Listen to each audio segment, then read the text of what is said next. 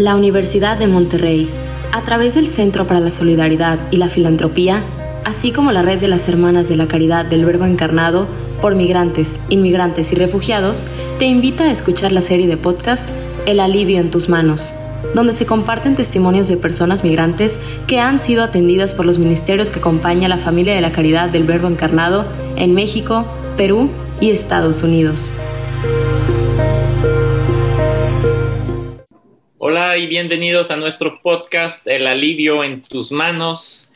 Mi nombre es Philip Stössle soy profesor de la Universidad de Monterrey en Monterrey, Nuevo León, México, y tengo el gusto de ser el presentador invitado de esta serie de podcasts. El día de hoy nos acompaña una mujer cuyo nombre es Yamilet. Bienvenida, Yamilet. Muchísimas gracias por tu tiempo. Y, pues quisiera eh, saber si puedes iniciar con presentarte a grandes rasgos para nuestro auditorio. Hola, mi nombre es Yamilet y vivo en, Missouri, en Jefferson City, Missouri. Y pues un placer estar con ustedes ahora. Qué amable, gracias. ¿De dónde eres, Yamilet? Soy de El Salvador. Salvadoreña. ¿Nos podrías platicar un poquito de cómo llegaste, cómo es que desde El Salvador eh, llegaste hasta Missouri? ¿Cómo, cuándo y por qué emprendiste? diste recorrido migratorio? tengo, pues, cumplí siete años de estar aquí y la razón fue porque mi madre se vino para acá cuando hace como 15 años y fue para reunirme con ella. Porque nos dejó bien pequeña ella, a mí y a mi hermana. De acuerdo. ¿Y qué nos puedes contar de tu trayectoria migratoria, de este viaje que emprendiste? Si nos puedes eh, dar un poquito de los detalles que tú gustes contarnos sobre por dónde pasaste, si conociste gente en el camino, ¿te fuiste sola? Ah, ah, cuando me vine, pues mi, mamá, pues mi mamá se había casado con un ciudadano americano y él, como cuando mi mamá se casó con él, yo era menor de edad todavía. Entonces, que cuando mi, padrastro nos pidió a mí y mi hermana, pues apliqué para poder entrar de forma legal al país. De acuerdo. ¿Y de qué, de qué forma llegaste a Estados Unidos? En avión. En avión, de acuerdo. ¿Y qué te pareció tu primera impresión al llegar a, de El Salvador a Estados Unidos? Fue bien difícil porque, pues, como lo pitan en la televisión, pues todo se ve que es nice, pero al momento de llegar tú aquí, ves que las cosas no son como se ven en la televisión, pues, porque en este, en este pueblo donde vivimos, donde vivo, pues no vemos casi gente hispana y pues, sin saber el idioma, te quedas así, solo oyes hablar, pero no sabes qué, contestar o qué hacer, pues es muy difícil. Y más, bueno, yo tenía a mi mamá aquí, pero igual no, pues sí fue difícil siempre. Sí, me imagino. ¿Y ya mejoraste tu inglés? Un poco, un poco, pero ah, las hermanas del puente siempre me ayudan con, una traducción. Muy bien, pues así es, poquito a poquito. Nos cuentas esta dificultad lingüística al no entender un idioma totalmente nuevo para ti. Eh, ¿A qué otro tipos de, de dificultades te topaste al llegar a Estados Unidos? Fui testigo de violencia porque cuando, pues, cuando yo y mi mamá, mi mamá hablábamos por teléfono, pues ella nos contaba las cosas bonitas, más no las cosas que ella pasaba aquí. Y mi padrastro era, pues, porque ya murió el señor, era un hombre alcohólico y pues se mantenía drogado, cuando recién vine yo a la semana de haber estado aquí en Estados Unidos, a la media de la noche él estaba pues drogado y todo y nos echó de la casa. a mí, mi mamá y a mi hermana. Y mi hermana pues apenas tenía días de operada y él no le importó y así nos mandó para la calle.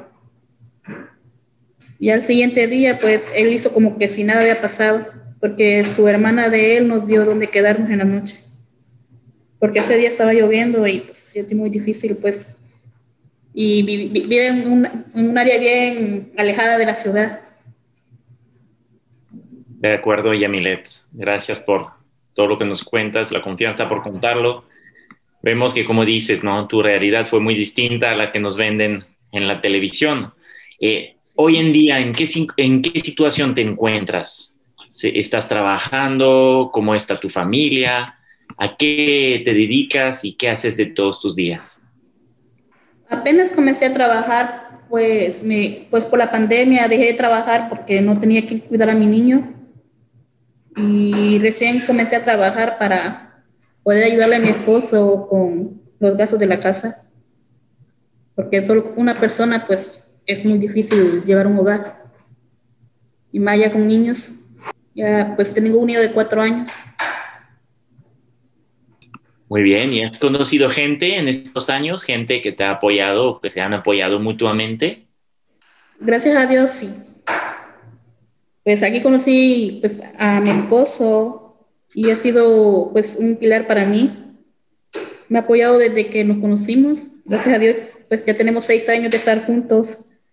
Y tengo amigas que sí, pues considero mis amigas porque han estado ahí conmigo.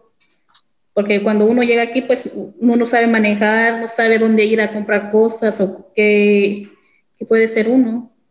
Y gracias a Dios, pues he tenido personas que sí han estado para apoyarme. Qué bueno. Y en general, la población local, digamos, tú mencionaste, ¿no? Que no hay muchos hispanoparlantes en la zona donde te encuentras de Missouri. ¿Cómo, cómo calificarías tu encuentro con, con los estadounidenses de, de ahí, las personas locales?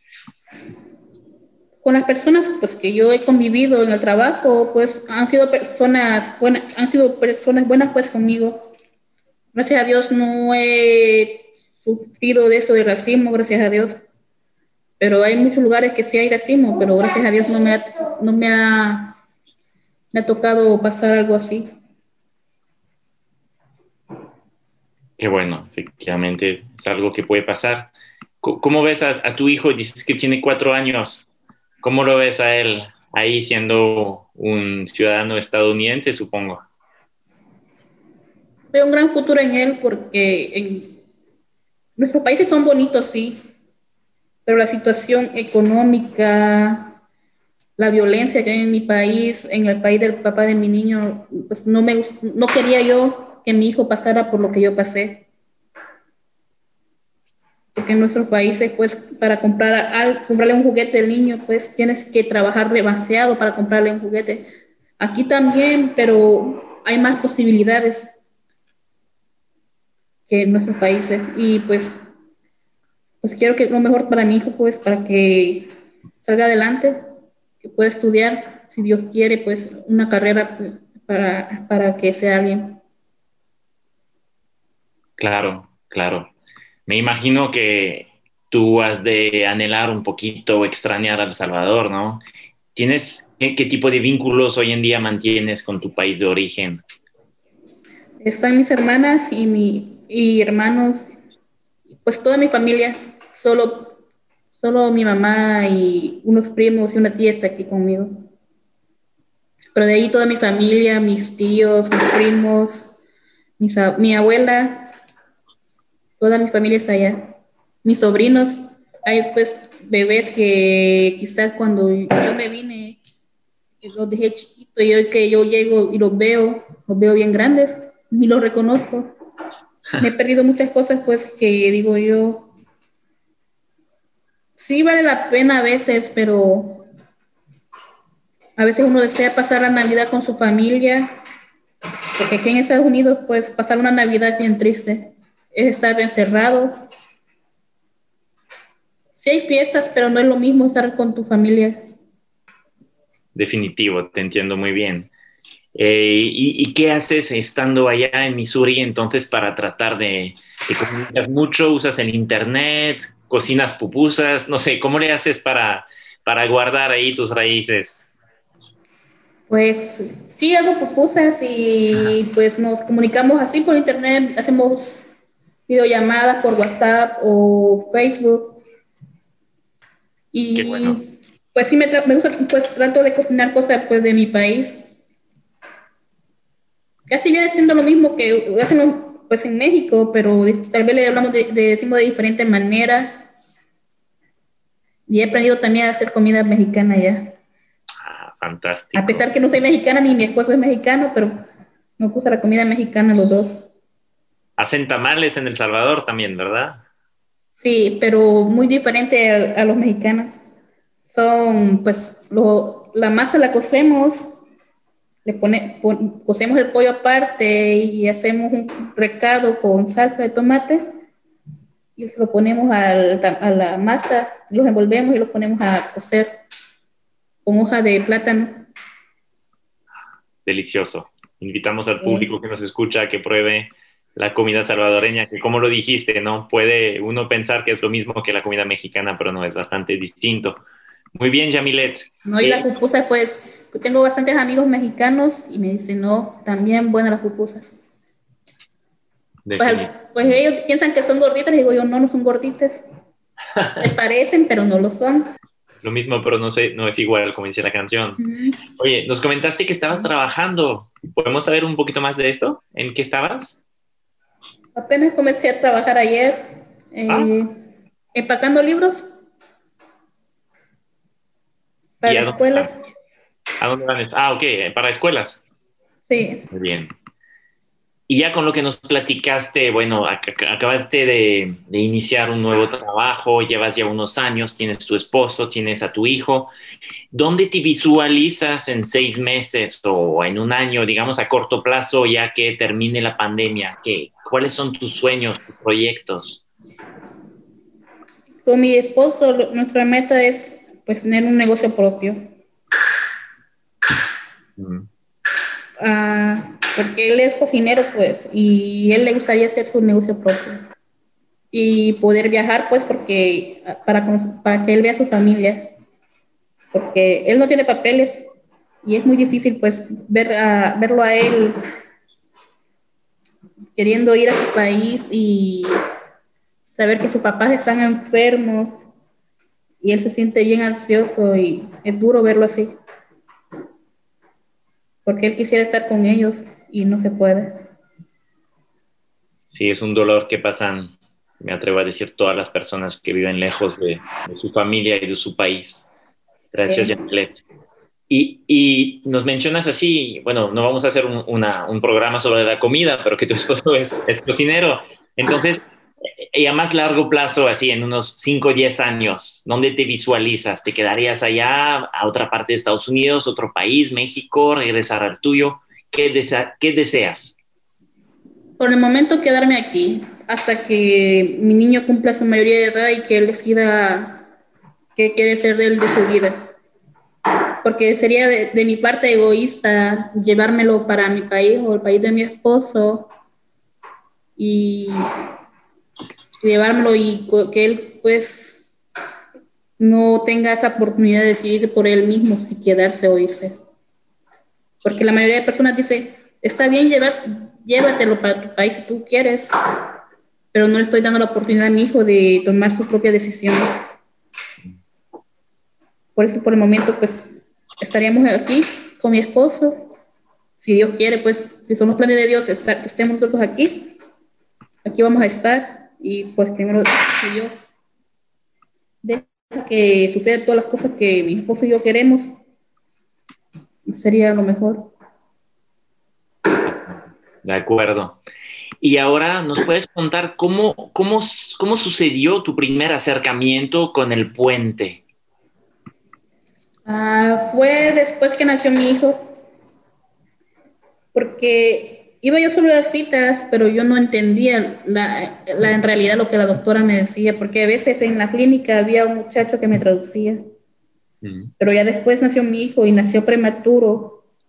y no quería ir yo sola a las citas con la pediatra porque pues no sabía qué iba a decir o, o qué iba a pensar, pues entonces mejor me comuniqué con las hermanas del puente para que me ayudaran y hasta el día de hoy me siguen ayudando. ¿Cuánto tiempo? Fue hace cuando nació hace cuatro años, entonces un poco más. Hace cuatro años.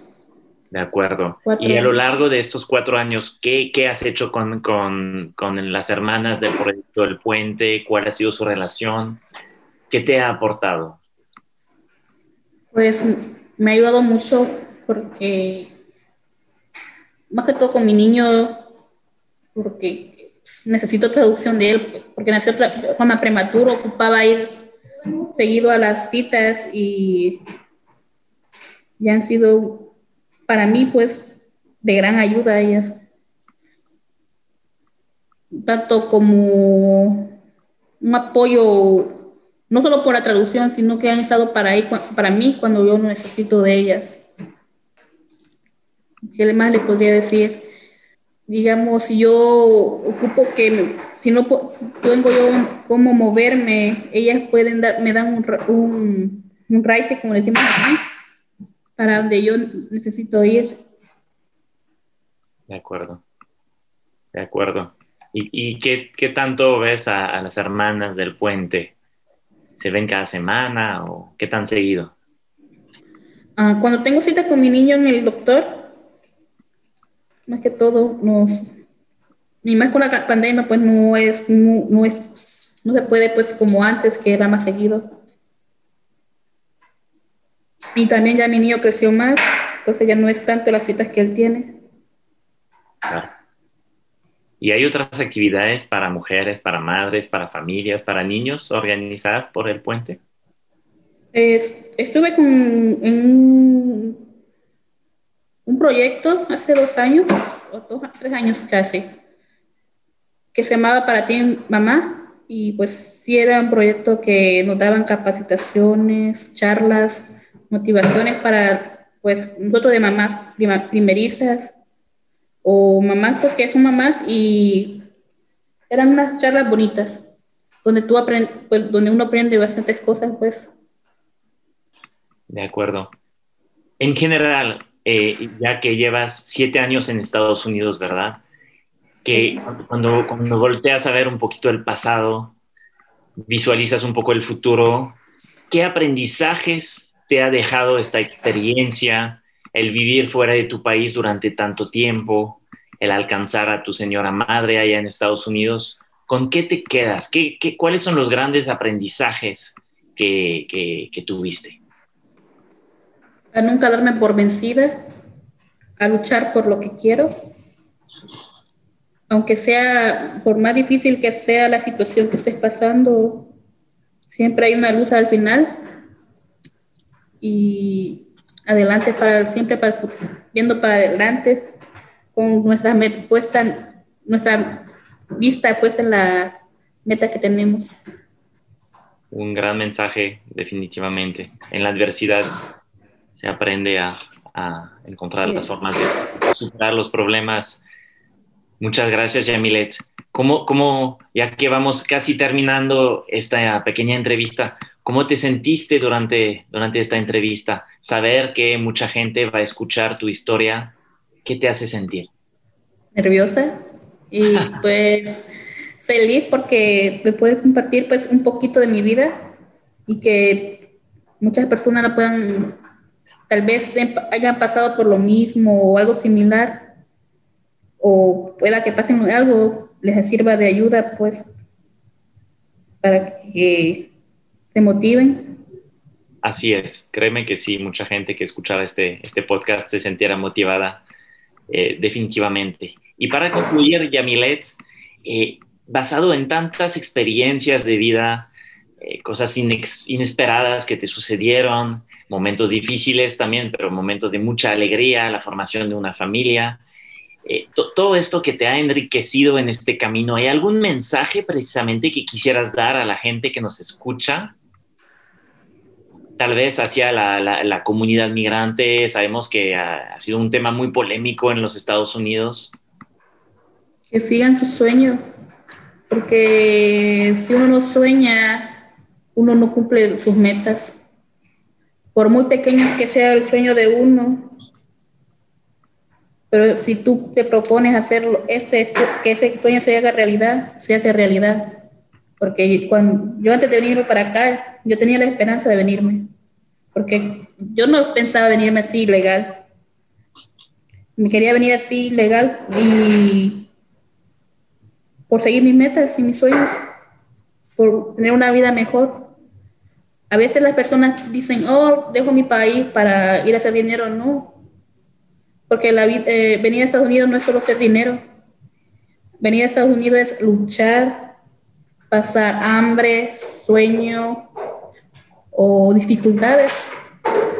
Pero si tú traes una meta a este país, si tú te lo propones y luchas por ello, tú lo haces. Así que no dejen de seguir sus sueños.